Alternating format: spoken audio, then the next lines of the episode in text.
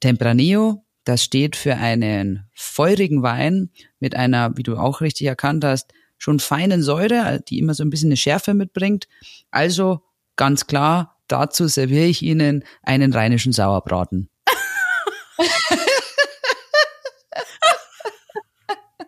mit Spätzle. Fachwissen, eine Prise Neugier und eine ordentliche Portion Humor. Moin und Servus bei Wein ist Ihr Hobby, wo wir Wein nicht nur genießen, sondern auch drüber sprechen. Mögen die Gläser immer halb voll sein.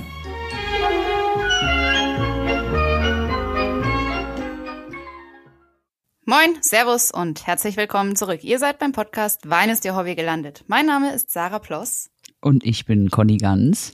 Und heute nehmen wir euch mit auf eine Reise nach Ribera del Duero.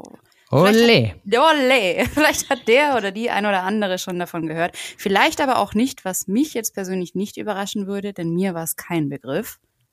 War es dir einer? Natürlich. Natürlich, aber mich überrascht nicht, dass es dir keiner war. Ah, na, immerhin. Sympathisch. ja, Conny, hallo. Lang ist her. Lang ist her, aber immer wieder schön. Eine Freude, da geht mir doch das Herz gleich auf. Sag ich jetzt einfach. Ich habe deinen bayerischen Dialekt vermisst. Und dein Ja, wunderschönes R. Ich habe das ja gar nicht mehr so drin, seit ich in Hamburg lebe. Ich dachte, ich versteck's so gut. Kommt's doch durch. Ja, du sollst das nicht verstecken, Conny. Ach so, das ist aber- Nicht so viel du dich schämen musst. Für unsere internationalen Zuhörenden. so bis nach Hamburg rauf. Für mich Wollte darf ich das halt- R so richtig rollen. Dann mache ich das doch äh, bei nächster Gelegenheit. Wie geht's dir? Du, alles, alles im Lot hier. Nee, alles wunderbar. Wir sind also im familiären Bereich gerade voll in der Vorbereitung, weil ich weiß gar nicht, ob du es wusstest, aber ich bin ja Mhm. auch äh, glückliche Olivenbäuerin. Das bist du eigentlich nicht. Also ich bin, also das bin ich auf jeden Fall. Wir Hast haben, In München deinen Olivenbaum stehen. Und Genau. nennst dich Olivenbäuerin. Genau, ich habe einen Olivenbaum auf dem Balkon und jetzt verkaufe ich das für Klasse. teuer Geld. Nein, in Bella Italia natürlich hier. Und äh, das steht jetzt äh, quasi kurz vor der Haustüre. Und es ist jetzt, also ich möchte behaupten, wir machen es nicht so, dass man Grinch-mäßig Gefühle hat, aber Profi ist auch was anderes, aber mit sehr viel Liebe und umso mehr Handarbeit, weil wir uns Maschinen gar nicht leisten könnten. Wer ist, wer ist wir, wo Italien? Ein bisschen mehr Background bitte. Ja, meine bessere Hälfte ist halb Italienerin und die äh, hat das Glück oder halt einfach aus, aus Gründen besitzen wir dort unten 98 Bäume in Umbrien, also Mittelitalien. Oh, wow. und haben ein kleines Häuschen dadurch auch und das müssen wir natürlich hegen und pflegen. Das hört sich äh, einerseits total romantisch an, ist es auch. Es ist wunderschön. Es ist Oh. wirklich ein Traum, total schön. Andererseits ist natürlich auch äh, ein Haus will belebt werden. Also es ist auch Arbeit, die wir aber mit ganz viel Einsatz und Liebe machen. Also es ist viel planlos gegen der planlos. Aber jetzt ähm, sind wir doch äh, langsam äh, drinnen in dem Rhythmus und freuen uns mindestens zweimal im Jahr, dass wir da unten sein dürfen und das auch genießen. Mit viel Arbeit, wie zum Beispiel, äh, Beispiel ein Grillplatz bauen oder so. Das macht die Ja. Cornelia dann, das bin ich. Und ich kann das richtig gut. Also diese sechs Platten, die da liegen, die liegen echt gerade. Wow. Okay, das hört sich richtig schön an. Ich bin fast ein bisschen neidisch. Hätte ich nicht auch Reisepläne. Aber das klingt richtig gut. Wie ist Ja. Italien im Herbst? Ist das sehr kalt oder ist noch gut? Nee, es ist, ähm, es ist total, also es ist wirklich super angenehm. Es kann aber in der Nacht wird schon kalt. Also wir haben da, ähm, wir versuchen da nur mit Holz zu heizen, Mhm. dass wir natürlich selber schlagen und produzieren aus unseren Es wird Olivenbäumen. immer romantischer. Ja, und äh, wir müssen aber jeden Abend einheizen. Also in der Nacht wird schon zapfig, sagt man ja so professionell im Bayerischen. Und tagsüber ist aber eine Mischung aus T-Shirt oder leichten Pulli. Cool. Also herrlich. Also jederzeit kannst du mal runterkommen. Musst halt ein bisschen was arbeiten. Ich habe nur auf die sonst laden- Einladung gewartet. Ach so, ja. Also herzlich willkommen, sehr gern jederzeit. Cool. Ja, nicht Wenn du nicht schlecht. gerade selber unterwegs bist. Ich wette, du planst auch schon wieder irgendwas. Natürlich. Natürlich. Was steht an? Südtirol steht an. Eine Kulinarikreise nach Graz steht an. Auf die freue ich mich besonders, denn dort erwartet mich eine Trüffelsuche. Habe ich noch nie gemacht, bin ich sehr Ui. gespannt. Ja, Cool. ui. Schau noch mal, ich schau nachher. Und dann äh, mein, mein lang ersehnter Urlaub natürlich in Irland. Also wer es noch nicht wusste, aber ich glaube, wer hier zuhört, weiß das schon. Irland lässt mein Herz höher schlagen. Das ist mein absoluter Lieblingsort und da werde ich Urlaub machen. Und zwar einfach mal richtig Urlaub machen. Also so Urlaub, Urlaub wenn ich es noch kann. Tatsächlich war das eine Erkenntnis meiner letzten Wochen. Viele Reisen, viel Spaß, aber gerade auf Instagram sieht das dann auch immer nach Spaß nur aus. Es ist aber so viel Arbeit. Ich beschwere mich auch keineswegs. Ich liebe, was ich tue. Aber ich habe gemerkt, dass mein Körper und auch mein Geist mal wieder eine Pause brauchen. Dementsprechend habe ich mir vorgenommen, mal zwei Wochen offline zu gehen. Ich habe schon ein bisschen Schiss, wenn ich das laut ausspreche, weil das habe ich raus. einfach noch nie gemacht. Aber Jetzt ich mache das absichtlich, damit ich es dann auch durchziehen muss, weil ich glaube, das tut mir gut. Go for it. Finde ich, finde ich, ja. ich glaube auch. Ich glaube auch. Schauen wir mal, wenn es soweit ist. Schauen wir mal, genau. Dann sehen wir schon. Das sehen wir schon. Was wird, gell? Was wird? Aber jetzt bin ich erstmal.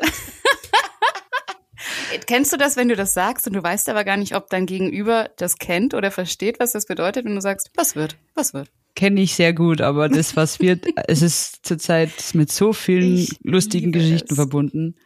Ich schmeiß mir weg. Super. Apropos Reisen. Ja. Ich wollte dir nicht ins Wort fallen, aber mache ich trotzdem. Ich komme gerade aus Spanien zurück, was uns natürlich zur heutigen Folge bringt. Worüber ich mich sehr freue, weil ich äh, schon die ganze Zeit gespannt bin, was denn da für kleine Details von dieser Reise heute rauskommen werden. du meinst, wenn ich mal ohne dich auf Weinreise bin und mir alles selbst merken muss? Ja. Ich habe ein paar Geschichten mitgebracht. Also es war eine sehr, sehr intensive, eindrucksreiche Zeit. In Summe waren es vier Tage, Donnerstag morgen bis Sonntagabend, genau. Und volles Programm. Also wie das auf so Pressereisen oder Weinreisen halt ist. Wirklich geile Programme, aber halt auch echt knackig. Also das ist nichts mit Abschalten und Faulenzen, sondern das ist Input vom Feinsten. Ich habe mir viele Notizen gemacht. Bist du der spanischen Sprache fähig? Sie. Oh, sie.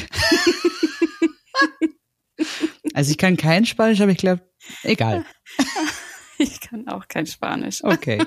Nee, aber das finde ich immer so, wenn du sagst, es ist viel Input, allein diese ganze ja. Ausdrucksweise, das alles immer so schnell übersetzen und abspeichern im Kopf ist schon fordernd. Ja? Vor, allem, vor allem die, die Spanier sprechen zwar Englisch, wenn sie dir ihre Weine erklären, aber so schnell, also da könnten sie auch teilweise fast Spanisch sprechen und ich würde genauso viel verstehen. Das ist wirklich, äh, musste mich sehr konzentrieren teilweise so geht's mir immer auch in, bei den Franzosen. Da wünsche ich mir manchmal lieber, sprecht einfach Französisch. Ich glaube, du verstehst dann sogar besser, wie dieses Fränglisch. ja, okay. Wein in Spanien. Du das warst aber in, äh, nicht in ganz Spanien? Nein. Oder, wo warst du nochmal? Nur in Ribera del Duero, was mir also zuvor überhaupt kein Begriff war. Nur in Ribera. Du warst genau. schon mal in genau. Spanien, wenn ich es richtig in Erinnerung habe, in äh, Rioja? Genau. Correct. Genau. Okay, Ribera del Duero. Also, ja, bin gespannt, also was, was deine Meinung ist. Also mein Fazit vorweg. Ich bin schon vor Ribera del Duero ein Riesenfan spanischer Weine gewesen und zwar dank der Rioja-Reise, denn Tempranillo, nehme ich mal vorweg, die Hauptsorte auch in Ribera del Duero, ist meine Lieblingsrebsorte, wenn es um Rotwein geht. Okay. Natürlich war ich dann sehr geprägt von all meinen Erlebnissen in der Rioja, großartige Weine, gestern auch schon wieder welche gekauft, ups. Ups. Aber ich habe jetzt äh, Ribera del Duero kennengelernt, die sich auch mit voller Hingabe der Rebsorte Tempranillo widmen. Hier und da noch mal ein bisschen anders als eben in Rioja. Dementsprechend, es gab keinen einzigen Wein, den ich nicht meiner besten Freundin empfehlen würde. Ich habe so viele grandiose, großartige Weine getrunken. Jung, alt, ganz toll. Das nur vorweg. Ich merke schon, ich bin extrem tiefenentspannt heute für die Folge, weil du bist die Expertin in Spanien, du warst in Rioja, du warst jetzt in Ribera del Duero. Also, wie du es auch jetzt schon mehrfach betont hast, Tempranillo, die Rebsorte, die Gebiete schlechthin in dieser Welt. Ich muss ja gar nichts machen, ich höre einfach zu. Das ist doch herrlich. Also mal umgekehrt heute. Ja, oder du startest einfach mal mit ein bisschen Weinfakten zu Spanien. Ach so. Ja, eine, eine, eine grundsätzliche Frage, das interessiert mich, wie so immer das Gefälle auch ist oder die Wahrnehmung. Mhm. Ich kann nur sagen, wie es hier im Süden ist. Du lebst ja schon länger äh, in, in, im nördlichen Teil von Deutschland. Ist Spanien dort in den Weinkarten, Restaurants, im Handel gut repräsentiert? Also sieht man Fall. es oft? Ja. Auf jeden Fall, aber eben dank des meiner Meinung nach aktuell noch bekannteren Weinbaugebiets der Rioja. Ich würde mich aber freuen, wenn sich das ändert. Aber du findest hier in jedem Restaurant mindestens einen Wein aus der Rioja. Okay.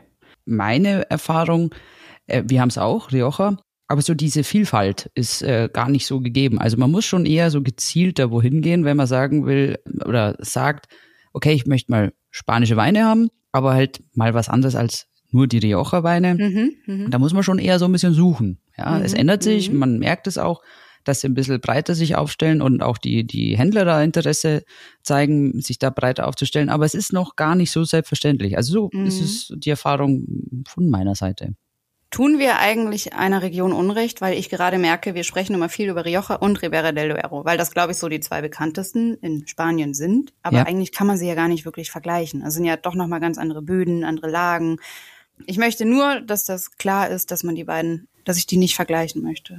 Das ist äh, eh immer gut. In der Weinwelt sollte man nie vergleichen, weil dann hast verloren. Das ist, ah, okay. das ist tatsächlich auch immer unfair gegenüber irgendeiner an ja. Partei. Das ich bin ist, ein Fan von Fairness. Das war mir jetzt kurz wichtig.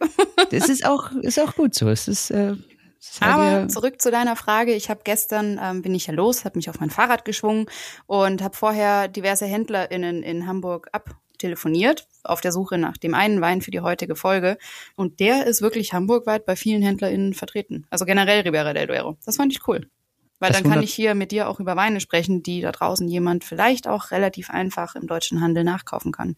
Das ist ähm, auch gar nicht so verwunderlich, aber dazu kommen wir ja später, wenn wir den Wein dann äh, gemeinsam im Glas haben, weil ich äh, bin mir sicher, das ein oder andere weiß man gar nicht so sehr, was dieses spezielle Weingut, was wir heute haben, für eine Auswirkung gehabt hat, als es angefangen hat mit dem Wein aus der Region Ribera del Duero.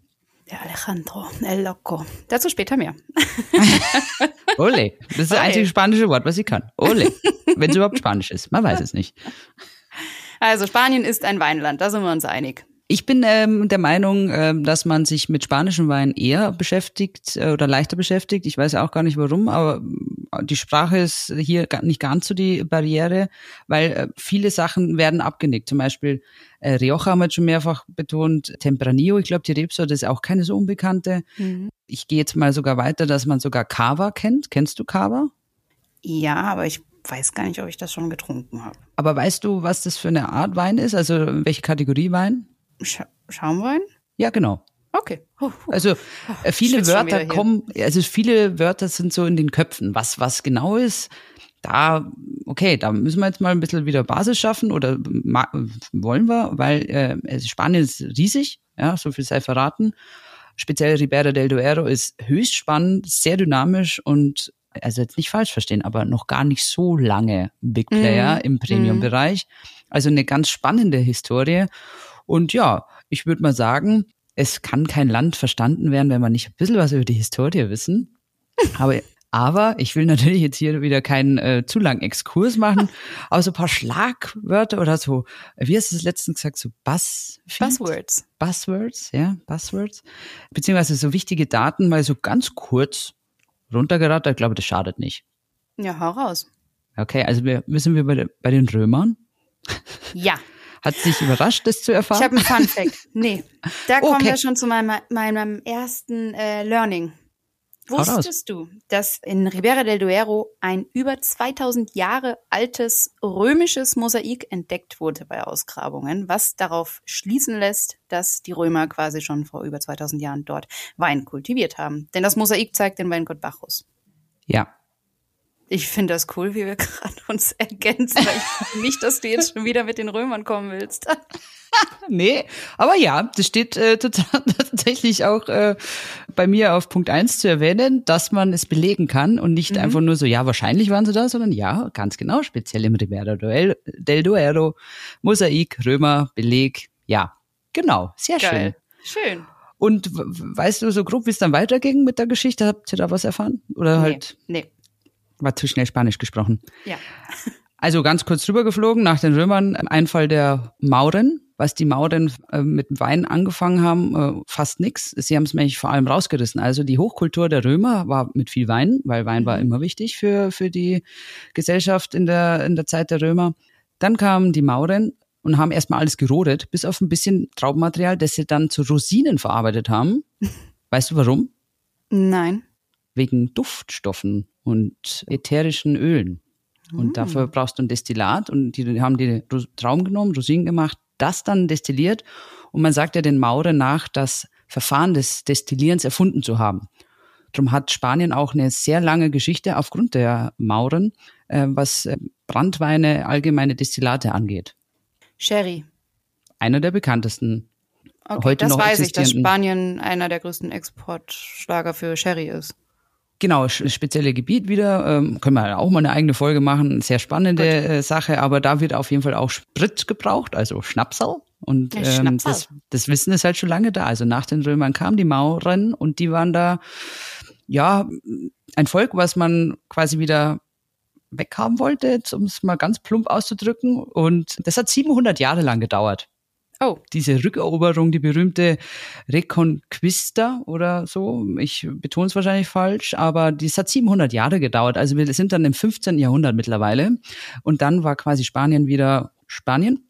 Und äh, dann ging der Weinbau erst wieder los. Mhm. Und das, muss, das finde ich halt krass in der spanischen Geschichte. Dieser, dieser abrupte Stopp nach den Römern ist mhm. schon speziell anders wie in den anderen Weinbauregionen in Europa. Aber umso mehr kam er dann recht dynamisch zurück und wieder zu großer Güte. Also wie auch äh, die restlichen Nachbarländer waren sehr, sehr beliebt.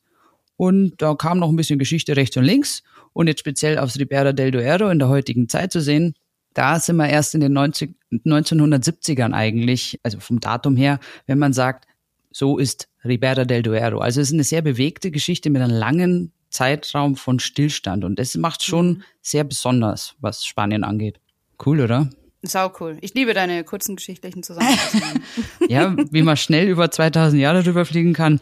Aber ich würde sagen, das wichtigste Hammer. No? ja gut, was ist denn dann in den 70ern oder meines Wissens um 1980 rum passiert? Du hast es vorhin schon angesprochen. Ja, speziell im Ribera del Duero. Kam Dynamik ist, rein. Kam, kam Dynamik rein durch äh, einen sehr von seiner Heimat überzeugten Ingenieur und äh, der heißt wie? Du kannst bestimmt total toll auf Spanisch, weil du kannst ja Spanisch, hast du gesagt? I, Alejandro Fernández. Alejandro Fernández.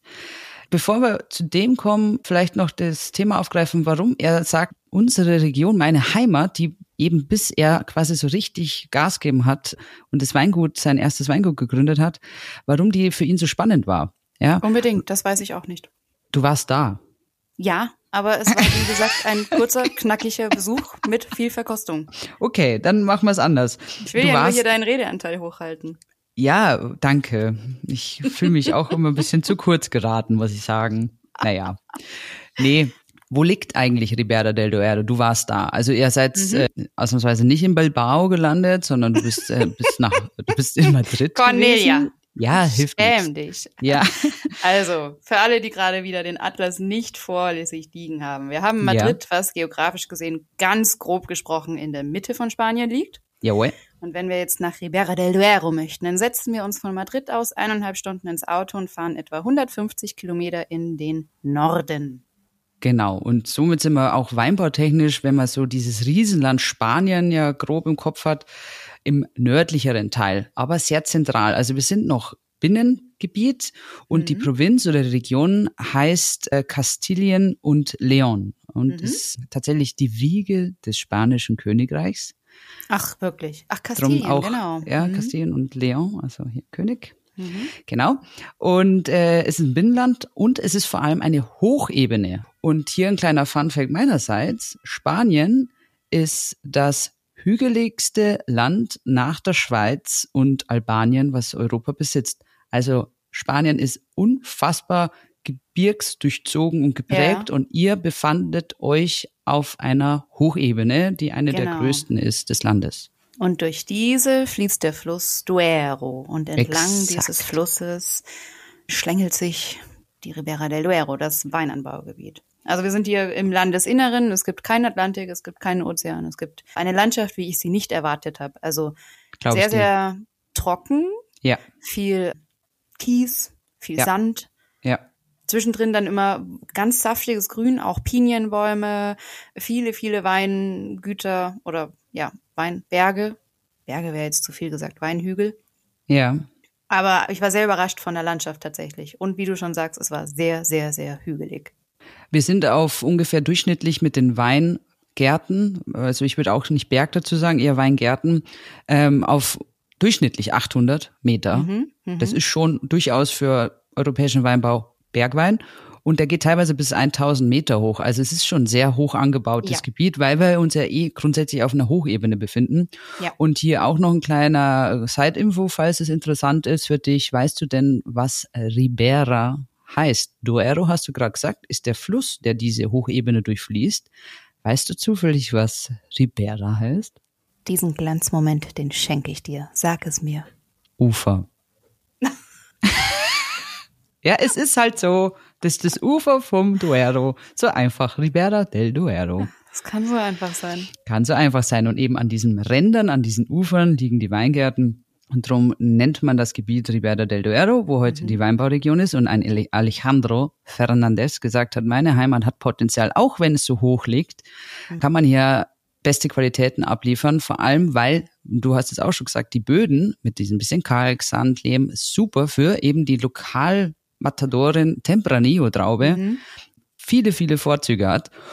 Aber es war halt auch mutig, weil ja, jetzt haben wir eine andere Durchschnittstemperatur durch den Klimawandel. Mhm. Damals war es doch durchaus, und es ist auch heute noch eine sehr kühle Region. Ich weiß, mhm. ihr wart jetzt in einer Zeit, wo vielleicht schon geerntet wurde. Ja, oder gerade war Erntezeit. Genau, gerade. Erntefest. Genau, Erntefest. Also die Herbste sind noch recht angenehm von den Temperaturen, oder? Also es war jetzt nicht brüllend heiß, aber es war auch nicht bitterkalt, oder? Also es war ein schöner erster Einblick in das Klima, das dort, glaube ich, generell zu erwarten ist, nämlich wie du auch schon angedeutet hast, es ist ein Wetter der Extreme. Also teilweise gibt es da Temperaturschwankungen von 20 Grad am selben Tag. Ja. Und sehr, sehr, sehr kalte, kühle Nächte, sehr ja. trockene Sommer und lange, kühle Winter. Und natürlich, weil wir auch schon so hoch liegen, wie du gesagt hast, wir haben die Frostgefahr. Der ein oder andere Winzer hat auch da aus Erfahrung gesprochen. Wenn der Frost kam, dann ist halt schnell mal ein nicht unbeträchtlicher Prozentsatz der Ernte hinüber. Das ist tatsächlich genau das, was dieses Ribera und jetzt gehe ich gern wieder zurück auf den Alejandro seine Überlegungen, so herausfordernd macht, aber es sich lohnt, wenn die Mutter Natur einen mit äh, Spätfrost verschont, zu sagen, ja, es ist extrem, aber extreme Situationen fordert die Rebe und Tempranillo schafft das, zu großer Güte zu kommen, weil genau den Punkt, was du sagst, das ist der entscheidende, immer im Weinbau. Tag und Nacht Temperaturunterschiede. Dieses Gefälle ist in dieser Region auf dieser Hochebene und das muss man sich einfach mal bildlich vorstellen. Da schützt dich nichts. Mhm. Es hält auch nicht was irgendwie die Wärme, sondern du hast diese Hänge oder diese leichten Plateaus, den Fluss da unten also wo soll die Wärme sich denn anstauen, wenn es so eine weitläufige Region ist? Das, mit dem Fluss verlierst du auch die Temperatur so ein bisschen. Mhm. Also das wird weggetragen. Es hast immer so eine leichte Thermik drinnen.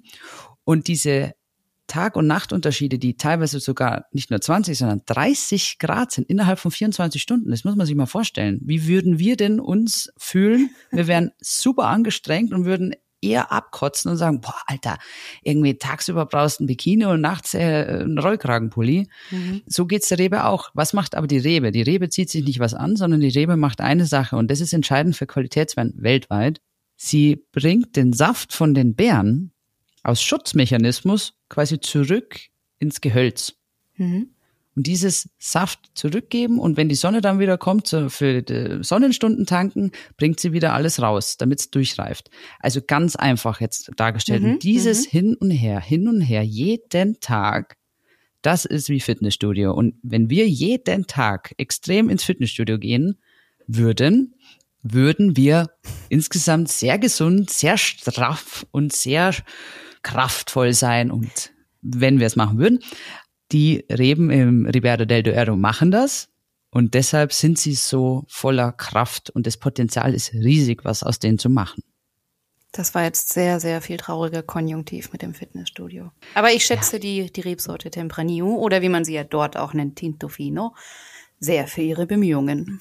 Ja, also wir haben es dankenswerter dann, äh, dankenswerterweise dann im Glas ihre, ihre Einheiten da. Und äh, man nennt äh, das Klima, um es zusammenzufassen, also wir haben jetzt halt über die Gegebenheiten geredet, wie die Landschaft aufgebaut ist, welche Rebsorte draufsteht, wie das Klima ist. Und es gibt so ein Sprichwort über Ribera del Duero, neun Monate Winter und drei Monate Hölle. Oh, war ja. So geht's zumindest den äh, Weingütern oft. Rebsorte Tempranillo hast ja gesagt und sogar das Synonym dazu. Ich bin ganz schwer begeistert. Tintofino? Tintofino. Ja, ich habe gelernt, dass man in Ribera del Duero die Tempranillo-Rebsorte gerne auch so bezeichnet, weil sie sich doch in der ein oder anderen Eigenart nochmal von der Tempranillo-Rebsorte aus der Rioja unterscheidet. Absolut, absolut. Das ist wichtig. Man ist ja stolz auf seine eigene Region, äh, Region und möchte auch nur durch so ein Wort sagen, wir sind nicht Rioja, wir sind Ribera del Duero. Zu Recht. Zu Recht. Weißt du, wie viel Rebfläche ungefähr? Also ist Tempranillo dominierend? Ja, auf jeden Fall. Also meines Wissens über 90 Prozent der Rebfläche Tempranillo.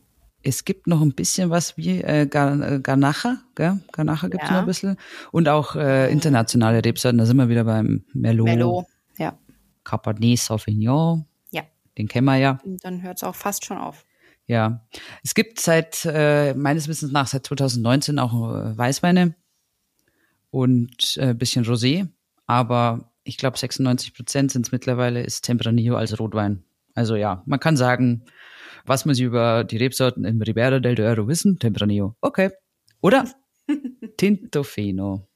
Ja, habe ich äh, viel verkostet, muss ich sagen. Mein erster Stopp war tatsächlich bei der Familia Fernandez Rivera. Und jetzt kommst du, jetzt darfst du, Alejandro Fernandez. El Loco. Warum war er so bekannt oder ist so bekannt? Die Spanier nennen ihn vor Ort El Loco, der Verrückte. El Loco heißt der Verrückte. Nee, das wusste ich nicht. Das äh, ist mir neu. Gab, äh, Gibt es auch einen Hinweis, dass ich jetzt nicht völlig ins Blaue rein interpretiere? Warum? Weil er es gemacht hat? Vielleicht? Nee. Also ich lege einfach mal los und dann ziehe ich mir daraus, einfach weil ich so unglaublich schlau bin, den Zusammenhang. ich glaube, es gibt ja einfach in vielen Weinregionen Menschen, die eines Tages hergehen und Mut beweisen und innovativ vorangehen und manche Dinge einfach anders machen, wie man es halt schon immer gemacht hat. Das ist wahr. Alejandro Fernandez ist äh, in den 80ern zurück in seine Heimat, ins Ribera del Duero, genauer in die Gemeinde Pesquera und hat gesagt, hier möchte ich einen Traum verwirklichen. Und dieser Traum ist es, eine Bodega, wie ein Weingut in äh, Spanien heißt, ja, ole, im Stile oder äh, mit dem Vorbild ähm, eines Bordeaux-Chateaus. Mhm. Also sprich die Weinberge auch um sich rum, das Anwesen in den Bergen, in den Gärten zu haben und um sich herum die eigenen Trauben. Das war sein Traum und eben, wir erinnern uns jetzt halt mal oder nehmen die Infos, die wir vorher jetzt halt, äh, erarbeitet haben und darum kann ich mir vorstellen, warum er der Verrückte war, weil es so eine extreme, nicht sehr, also nicht sehr auf dem Markt ähm, beachtete Region war, dieses Projekt da umzusetzen, zu sagen, mhm. ich mache das, ich, ich setze da drauf. Ich glaube dran, dass in Pesquera, meiner Heimat, im Ribera del Duero, mit meiner neuen Bodega und meinem Wissen und meiner Leidenschaft dazu, das zünden wird. Und es mhm. hat gezündet. Und zwar mhm. wie? In einer Zahl, glaube ich, kann man ziemlich genau erkennen, wie sehr es gezündet hat. Als er noch nicht da war, gab es ungefähr 24 Bodegas, Weingüter. Mhm es sind Leute da gewesen, aber es war jetzt nicht, wo man sagt, ha ja, da ist ja ordentlich was los, ne? Kaum war er da, hat mit seinen Weinen wirklich die Kritiker und die verschiedensten Verkostungen dieser Welt mit seinen Weinen begeistern können, sind jedes Jahr mehrere Investoren gekommen, neue Leute haben wieder den Mut gefasst, haben gesagt, hey, ich habe es verstanden. Ah, okay, er beweist ja, es klappt und wir können davon leben, weil das muss man sich ja auch mal überlegen, kann ich davon leben? Also es mhm, äh, mhm. hat ja nicht immer jeder den Diridari oder die Taler in der Tasche.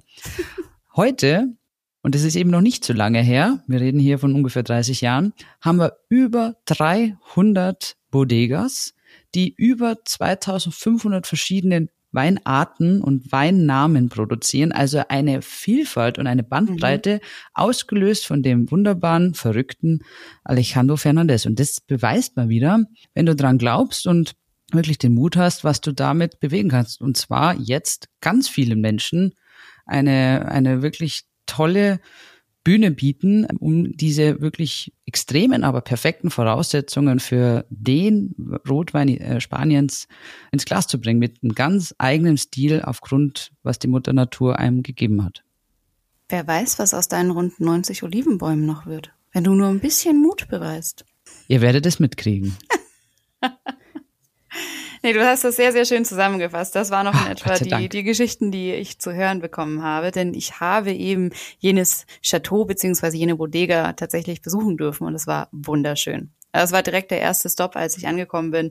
Und das war ein Träumchen. Also so piktoresk. Ich habe da viele Videos und Fotos gemacht und wir haben da auch eine Verkostung gemacht, begleitet von einem hervorragenden Dinner. Heute wird zumindest die Bodega, die ich dort besucht habe, von seinen vier Töchtern mit verwaltet und eine der Töchter war auch da, die Olga. Olga Cruz Fernandez. Ich bin sehr gut mit ihr, denn ich durfte, ich durfte Klavier spielen. Unser kleiner Running Gag. Ich durfte Klavier spielen und das hat ihr Herz erwärmt, denn an diesem Klavier hat lange keiner mehr gespielt. Sie fand das so schön, dass ich denselben Song direkt nochmal spielen durfte. Am Ende war ein bisschen unangenehm vor den anderen, aber gut, das war sehr schön. Es hat nicht nur ihr Herz, es hat auch wieder mein Herz erwärmt. Ja, man muss dazu wissen, ich habe Conny direkt ein Video geschickt und das ist unser Running Gag, als wir uns kennengelernt haben auf der Weinreise nach Bordeaux. Da habe ich mich ans Klavier gesetzt und noch einer Kollegin gesagt, hol Conny, hol Conny, ich spiele den Song nur für sie, weil ich wenige Tage zuvor mich mit einer Person unterhalten hatte, die mir erzählt hat, wie sehr sie den Song Colorblind liebt. Und ich habe das im Kopf durcheinander gebracht und dachte, das wäre Conny gewesen die Kollegin holt Conny und sagt, Sarah spielt nur für dich und du musst dir den Song kennen, das ist jetzt nur für dich. Und es war halt gar nicht Conny und Conny konnte überhaupt nichts damit anfangen. Nee, Conny konnte überhaupt nichts damit anfangen. Conny war peinlichst berührt, weil Jemand spielte nur für mich ein Pianostück, wo ich das Lied nicht erkannt habe. Es tut mir leid, ich bin da nicht so gut drin. Die eine immer auf die Schulter, nur für dich. Und ich so, ja, voll schön, das Lied, die kann ja richtig gut, toll, toll, danke. Und winkt noch so, hihihi. Und dann hörst du auf, schaust mich mit großen Augen an und erwartest jetzt großes Lob, wie so ein Welpe, der irgendwas richtig gemacht hat. Und ich so, ja, toll, danke. Und habe aber einfach nicht verstanden, warum. Es hat und aber noch ein paar Stunden gedauert, bis wir das Missverständnis geklärt haben. Ganz ne? genau. Also wir kannten uns gefühlt da gerade 36 Stunden, wenn überhaupt. nicht mal. Und nicht mal. Und äh, ich glaube, am Abend fiel es dir dann ja, wie Schuppen nicht, von den Augen, dass ich es gar nicht war. Und ich so, danke. Ich hab's echt nicht, aber wirklich toll gespielt. Ach, Olga fand's klasse. Ja, verstehe ich. Hat sie mir gleich nochmal nachgeschenkt. Sehr gut. Ja, apropos Nachschenken. Also, wir können jetzt mal in die, von der Theorie in die, in die Praxis rübergehen, oder? Sehr äh, gerne. Wir haben ja diesen mehrfach schon erwähnten tollen Tempranillo vom Altmeister, dem Grand Seigneur oder dem Verrückten, je nachdem, wie man sagen will. Jetzt im Glas, weil ich es einfach nur schön fand, diesen doch durchaus bemerkenswerten, äh, bemerkenswerten Menschen mit seinen Visionen jetzt quasi noch wirklich kosten zu können. Das sind ja auch so Sachen, wo ich einfach äh, liebe an der Weinwelt. Äh, das ist wieder, wie ich es auch schon mal gesagt habe, Geschichte ähm, ab, im Glas. Ab, abgefüllte Geschichte, Geschichte im Glas. Ja, ist ja so. Sehr schön, sehr schön. Ja. Wir werden den Wein wieder in die Show Notes packen. Wir schreiben die genaue Bezeichnung wieder da rein. Für alle, die vielleicht Lust haben oder Bock haben, weil wir so toll darüber reden. Äh, nee, weil uns der Wein auch wirklich begeistert, äh, dass ihr den nachkaufen könnt. Äh, weil, wie heißt der nochmal? Also du kannst ja so gut Spanisch. Ja, Condado de Hasa. Fe. Fe. Hattet, äh, ihr hattet ja genau den Wein, glaube ich, auch bei, ja. bei der Reise. Ja. Ich habe das, weil ich ja immer so Hast du- genau ah, dich beobachte, ah. Habe ich das genau, habe ich aha, die hm, hat sie schön in hier Condado de Haza. Also wir haben Ähm, natürlich ist- äh, von der Familie Fernandez Rivera einige Weine probieren dürfen, wie das so ist. Hierfür haben wir uns jetzt aber beide, glaube ich, relativ übereinstimmig für den Crianza entschieden. Ja. 2019. Crianza kostet im Einkauf roundabout 14 bis 15 Euro. Jawohl. Ganz kurz, was ist denn jetzt Crianza? Damit wir Das das sage ich gleich. Ach Ich so. wollte noch kurz, ähm, du weißt jetzt, Condado de Haza gehört zur Familie Fernandez, Fernandez, Rivera, mhm. äh, also sprich zum Grand, Grand Seigneur des Tempranillos. Äh, das hat er, das ist quasi sein zweites Projekt. Weißt du Ja. das auch? Ja, 94 weiß ich auch. erst. Also das Mhm. ist super jung. Wenn du immer so diese, Ja. diese Zahlen, das droppt man dann immer so, ja, 94 hat ein zweites Weingut. Hey, der kam erst in den 80ern, so ein Erfolg. Die ganze Mhm. Region gewinnt davon. 94 das nächste äh, mit den Namen einer alten Grafschaft eben aus seiner Heimat, Mhm. um dort noch mal einen Schritt weiter zu gehen und ein bisschen den Tempranillo etwas anders darstellen zu können, weil andere Böden da sind. Und das ist eben auch, das sind schon wieder, da geht's schon in die Details rein, love it. Ich finde sowas, ah, go for it. Ja. Sehr schön. So, da haben wir jetzt unseren Crianza. Den haben wir natürlich nicht gerade aufgemacht. Das ist ein sehr üppiger, fülliger Rotwein, würde ich sagen, typisch Tempranillo. Den haben wir vor der Folge schon aufgemacht und auch ich zumindest habe auch vorher schon eingeschenkt, damit er ein bisschen atmen darf. Du auch? Natürlich. Also habe ich das richtig gemacht? Darf der ein absolut. bisschen atmen? Mhm. Absolut, absolut. Unbedingt, ja. Unbedingt sogar, okay.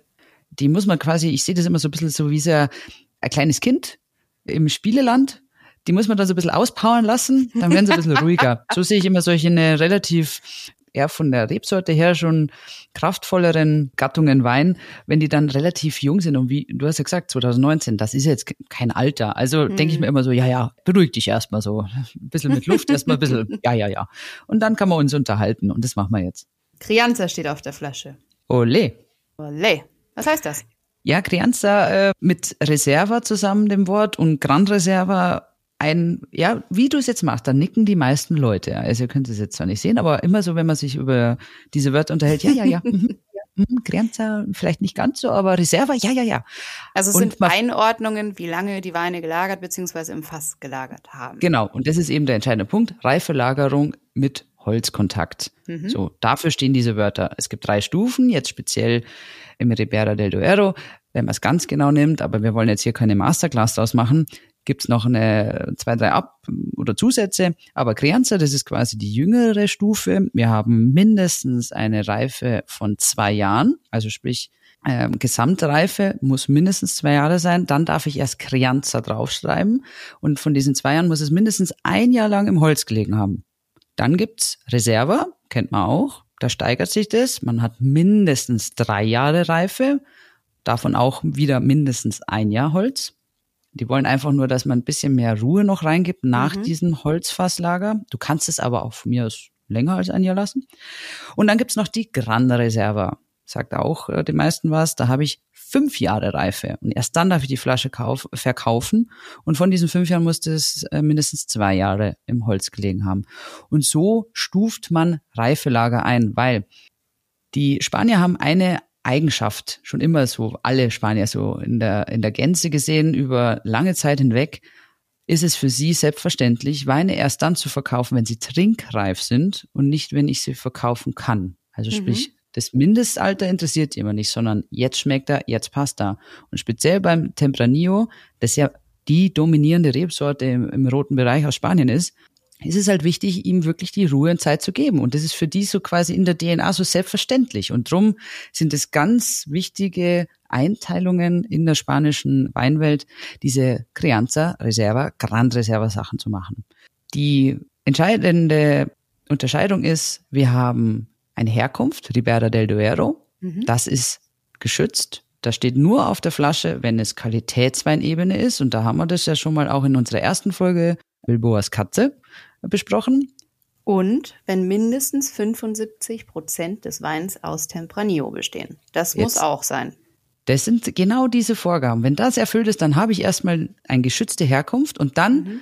habe ich auf der einen Seite Herkunft und auf der anderen Seite, eben weil es die Spanier schon immer irgendwie so in, in sich tragen, welche Reifezustand hat er mhm. für die Rebsorte, für den Weingarten, für die Ernte, für den Jahrgang perfekt. Nehme ich jetzt eine Crianza, eine Reserva oder eignet sich sogar vielleicht das Jahr aus der Parzelle zu einer Grand Reserva, dann schreiben wir das eben mit Leidenschaft mit drauf. Und wir haben jetzt hier Crianza Ribera del Duero mit dem Zusatz, den Buchstaben, den berühmten D und O, falls dir das aufgefallen ist. Ja, natürlich. In Frankreich haben wir ja A, O, C und in Spanien haben wir D und O für die Denomination d'origine. Exactement. Spanisch wieder gewesen. Ich habe es gemerkt. Benicero. Gut. Lange Rede, kurzer Sinn. Ich möchte jetzt probieren. Ja, Entschuldigung.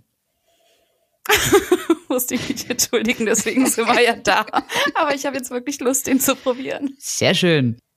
Ich nehme mal eine erste Nase. Ich wollte das gestern als Caption unter den Instagram-Post schreiben, aber dann habe ich kurz jemanden gefragt, ob das geht und nee, kannst nicht mal eben eine Nase nehmen. Aber ich nehme jetzt hier meine erste Nase. Wie sagt man es denn? Ich schnüffel, ich riech mal. Also ehrlich gesagt drücke ich das gar nicht so aus. Da hast du mich jetzt erwischt. Ich habe auch mal eine, keine Antwort auf eine Frage. Wie nennt man das? Eine Nase Geruch? nehmen. Ja, halt eine Nase nehmen, ja. Kannst ja nicht sagen, das stimmt, das ist schwierig. Naja, Also ich rieche Frucht, korrekt. Kirsche. Ja.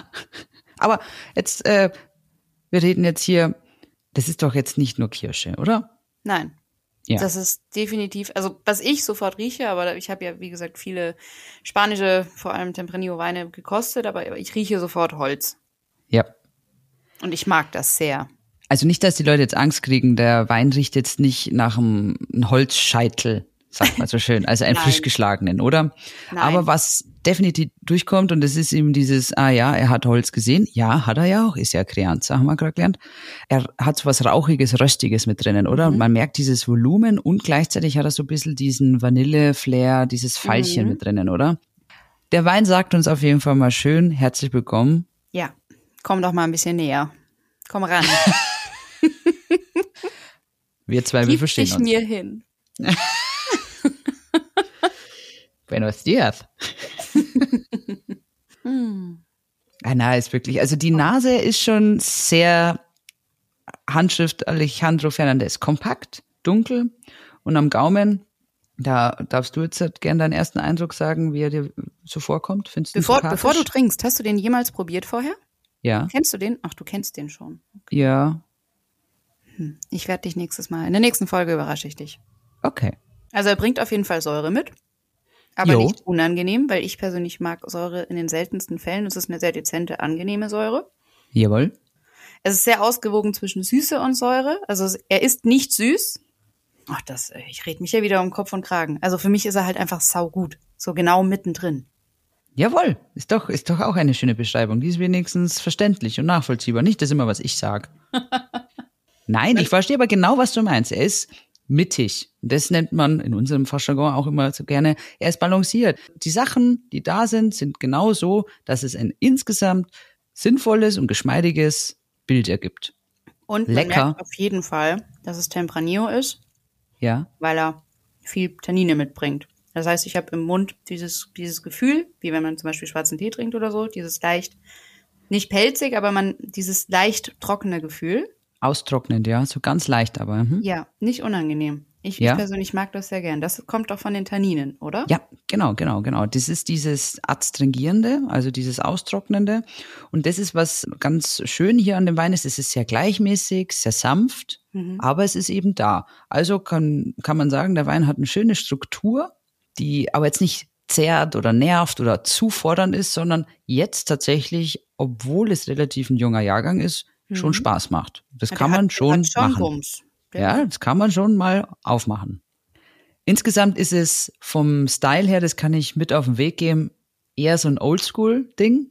Ich mag's, weil Mhm. Ich das auch. ist, das ist halt er, er verkörpert so viel, also das Weingut mit seiner Familie verkörpert so viel für mich eben Oldschool Ribera del Duero, das darf genauso schmecken, eben diesen bisschen kompaktere, bisschen konzentriertere, mehr auf der Fruchtseite vielleicht, aber jetzt nicht irgendwie kitschig, sondern einfach so, ja, selbstbewusst. Man wird auch in Zukunft mehr vom Ribera del Duero finden, was ich sehr sympathisch auch finde. Auf der anderen Seite ist so ein bisschen New Wave Style. Das sind so etwas weniger Holz, gar nicht mehr so sehr dieses Crianza Reserva, Gran Reserva denken, sondern ein bisschen leichtfüßigere und nicht mehr so konzentrierte Weine. Wobei ich möchte nicht vergleichen anfangen. Das ist Alejandro Fernandez, ja. Sympathisch und bezahlbar. Ja. Schön gesagt. Ich kann auch ja, den New ja Wave Style einfach rausschneiden. Nee, also ich finde für den Preis ein super solider, sehr guter Wein. Ich, ich finde es, ich finde es lecker. Ihr Wusstest habt du, ja dass wahrscheinlich der 2008 schon zu den 100 besten weltweit gewählt wurde? der Condado de Hasa. Ja, Ja. Wusstest du natürlich. Ja, nee, also das ist schon, das ist schon ein großes Kino. Das ist schon sympathisch, es ist bezahlbar, finde ich. Für manche Gelegenheit kann man 15 Euro auch mal ausgeben. Und vor allem, es ist auch mal, jetzt kommt vor allem die Monate, jetzt hast du wieder Lust auf sowas mit so ein bisschen mehr Konzentration, ein bisschen mehr Tiefgang. Und sowas ist für mich, wenn ich zum Beispiel an den Olivenhain denke, das Kaminfeuer, eine Flasche Crianza vom Alejandro aufmach und dann sage ich Buena Notte auf Spanisch. Wenn jetzt noch einer Klavier spielen würde. das Und jetzt noch dann. Sei ehrlich. Sarah am Flügel. Ja, schön. Das war er, der Condado de Hassa. Aber ohne Witz, ihr habt ja bestimmt auch was zum Essen bekommen. Hast du da ein Favorite-Ding, wo du sagst Tempranillo und so eine Art von, von Essen? Also ja, die Spanier essen gerne Lamm. Ah, okay. Ja, ich habe sehr, sehr, sehr viel Lamm gesehen in dieser Zeit. Ich glaube, das reicht auch für die nächsten zwei Jahre, bin ich ganz ehrlich. Äh, okay. köstlich, also köstliches Essen, aber natürlich, wir alle kennen Spanien auch ähm, sehr nährstoffreiches Essen. Da war, war ja. viel Fett dabei. Ja. Ich hatte noch eine Weile was davon. Ähm, ich persönlich auch schon vorher und das wird auch so bleiben. Ich mag Tempranillo oder spanische Weine sehr gerne zu wild. Ja, oh ja, schön, oder, schön, schön, schön, schön. Oder aber auch einer geilen Pasta im Winter. Oh ja, auch, ja. Da darf auf jeden Fall was auf dem Teller sein. Kleine Anekdote noch aus meinem. Ja, jetzt, ich meine, du musst jetzt nicht nur so ein Brunnenkressenbrot machen. Da würde ich jetzt nicht dazu servieren. Also nichts gegen Brunnenkressenbrot, super lecker aber nicht zu dem. Heraus die Anekdote. Als ich Sommelier-Ausbildung selber war, lang, lang ist her, hatte ich ein Tempranillo im Glas, ein Ribera del Duero im Glas. Unter den anderen Anwärtern zur Sommelierprüfung wurde ich gefragt, und Frau Kanz, zu was empfehlen Sie jetzt diesen Wein? weil man jeden Wein beschreiben musste und wir haben ungefähr 800 verkostet oder so. Und wir mussten auch immer ein Essen dazu machen und ein Essen ist nicht jetzt einfach nur zu sagen Fisch, weil Fisch ist einfach nur eine Gattung Tier, sondern man musste genau ein Gericht sagen. Ein Forelle. Und äh, in der Zeit war ich, ich war bis dahin noch nie in Spanien. Also hatte ich von der spanischen Küche jetzt nicht so viel Ahnung, bin ich ganz ehrlich. Oh, ja. Und dann habe ich halt gedacht, na ja, also Tempranillo, das steht für einen feurigen Wein mit einer, wie du auch richtig erkannt hast, schon feinen Säure, die immer so ein bisschen eine Schärfe mitbringt. Also ganz klar, dazu serviere ich Ihnen einen rheinischen Sauerbraten.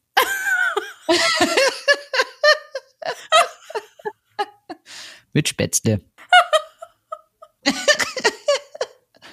naja, also es wurde akzeptiert. Weil ich gut argumentiert habe. Es mhm. passt ja wirklich dazu. Ja, mit dem Käse. Aber ich habe ihn äh, schon, äh, schon angesehen, der Person, die mich gefragt hat, dass sie vielleicht ein bisschen was Regionaleres haben wollt. Konnte ich jetzt nicht darbieten, von dem her bestanden. Ist das witzig? Na gut. Ach, Conny, immer für einen Lacher gut. Sehr gerne. Learning by doing. Mhm. In diesem Sinne, Learning by doing, Sarah, es ist soweit. Das Weinquiz. Ich fange sofort an zu schwitzen. es gibt wieder Ja-Nein-Fragen. Vielleicht habe ich was zum Schätzen dabei, das kannst du ja sehr gut. Wie gesagt, drei Fragen pro Folge. Bei fünf Punkten kriegst du eine Überraschung von mir als. Motivation. Und ich würde sagen, auch wenn du nicht bereit bist, let's go. oh Gott. Also, Frage Nummer eins. Stimmt es, dass der portugiesische Fluss Douro, die Region ist vielleicht bekannt für Portwein, dass dieser Fluss der gleiche Fluss wie der spanische Duero ist, von dem wir gerade gesprochen haben? Mann, ey. Ja. Dein erster Punkt. Juhu! Yeah.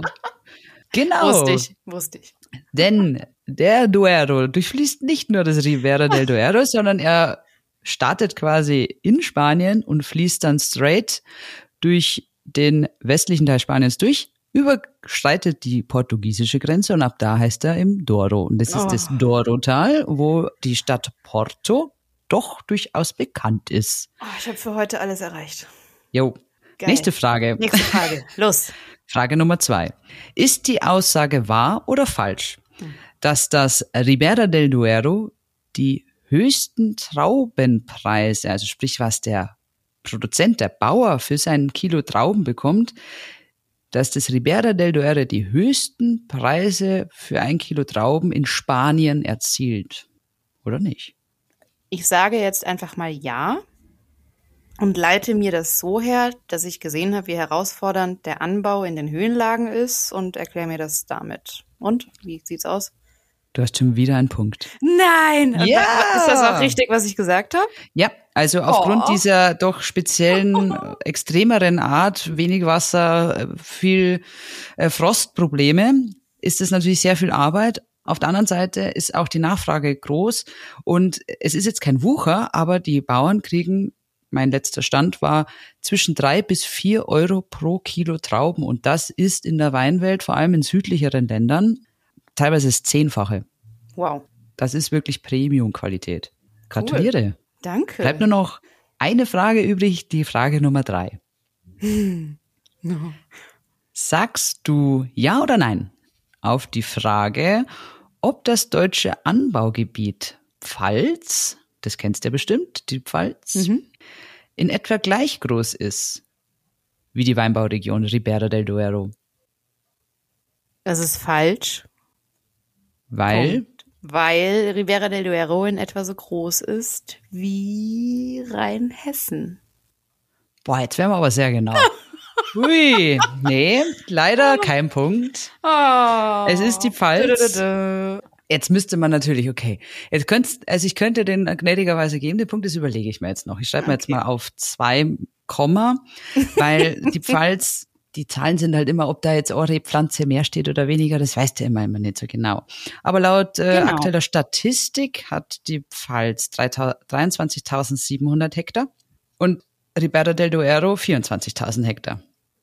Also bis auf 300 Hektar genau gleich groß. Ich fand es nur interessant, wir haben euch noch gar nicht erwähnt, dass das Ribera del Duero insgesamt für Spanien, dass das größte, was die Fläche angeht, das größte Land der Welt ist für Wein, Mhm. dass das Ribera eigentlich sehr klein ist. Mhm. Ich würde sagen, wir schlagen das beide nochmal nach, denn ich habe eine andere Information zu der Größenangabe, Hektarangabe. Okay, hau raus. 27.000. Der Punkt gehört mir. Okay, der Punkt gehört dir. Ich glaub dir jetzt einfach mal. Ich, äh, ich schlage jetzt nicht nach. Ich habe hab tatsächlich den offiziellen, aber okay. Ich gönn dir das. Du Wir recherchieren das nochmal und packen ja, ich mache jetzt mal irgendwo. 2,5 vielleicht. Genau. Äh, drei von der vorherigen Folge null. Dann, Siehst du, ich schreibe mir das hier sogar ganz stolz mit auf. Und ich sag dir Ja. eins, Cornelia. ja. Egal wie viele Punkte ich in diesem Leben erreichen werde, ich werde nie von meinem Beinchenspreizer Flaschenöffner abweichen. Nur falls du auf die komische Idee kommst, mir so einen komischen Flaschenöffner zu schenken. Wer weiß? Wer, weiß? Was wird? Was, was wird? Ach, schön. Ja, Mensch, das war ja heute sehr erfolgreich. Für mich zumindest. Ich hoffe für dich auch und alle, die hier zugehört haben, auch. Es war äh, für mich auch wieder, ich fand es cool, dass wir das Thema machen, weil es ist äh, doch eins, das mir persönlich auch nicht immer unterkommt, ich nicht so viel drüber spreche. Du warst gerade da, frischer Input wieder und einfach mal wieder das auf den Schirm holen, auf den Zettel holen, das hat mir wieder sehr viel Spaß gemacht und der Wein auch. Sehr schön. Ich fasse zusammen. Ribera del Duero liegt nördlich, 150 Kilometer nördlich von Madrid. Die vorherrschende Rebsorte mit roundabout 95, 96 Prozent Anbau ist Tempranillo, eine meiner liebsten Rebsorten. Und sie bringt Rotweine hervor, die, ich sage mal, ordentlich Bums haben oder wie du vielleicht sagen würdest, ein ordentliches Rückgrat mitbringen. Hey, ja.